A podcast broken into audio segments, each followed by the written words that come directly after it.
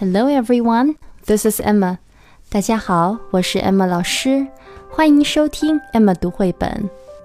今天是来自上海的陈浩天小朋友的生日，Happy birthday to you！陈浩天小朋友非常喜欢恐龙，dinosaur，所以今天 Emma 老师就选择了一本非常好听的关于恐龙的故事来分享给大家。Happy birthday, Danny and the Dinosaur by Syd Hoff. Danny was in a hurry. He had to see his friend the dinosaur. I'm six years old today, said Danny. Will you come to my birthday party? I would be delighted, said the dinosaur. Danny rode the dinosaur out of the museum. On the way, they picked up Danny's friends. Today, I'm a hundred million years and one day old, said the dinosaur.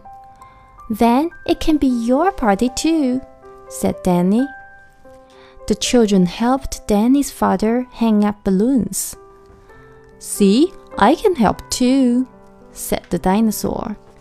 Danny's mother gave out party hats. How do I look? asked the dinosaur. We would like to sing a song, said the girl and the boy.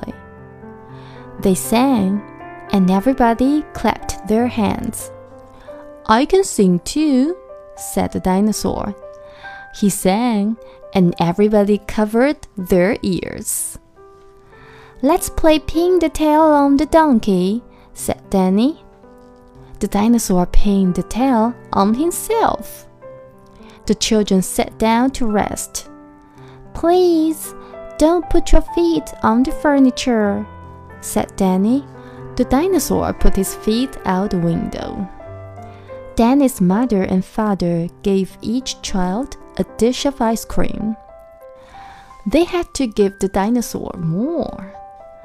Here comes the birthday cake, said the children. They counted the candles. One, two, three, four, five, six. The dinosaur started to eat the cake. Wait, said Danny. First, we have to make a wish. I wish we can be all together again next year, said Danny. I wish the same thing, said the dinosaur. They blew out the candles. Happy birthday to you. Everybody sang. This is the best birthday party I have ever had, said Danny. Me too, said the dinosaur. Okay, the end. And happy birthday to Chen Haotian. Thanks for listening. See you next time. Bye bye.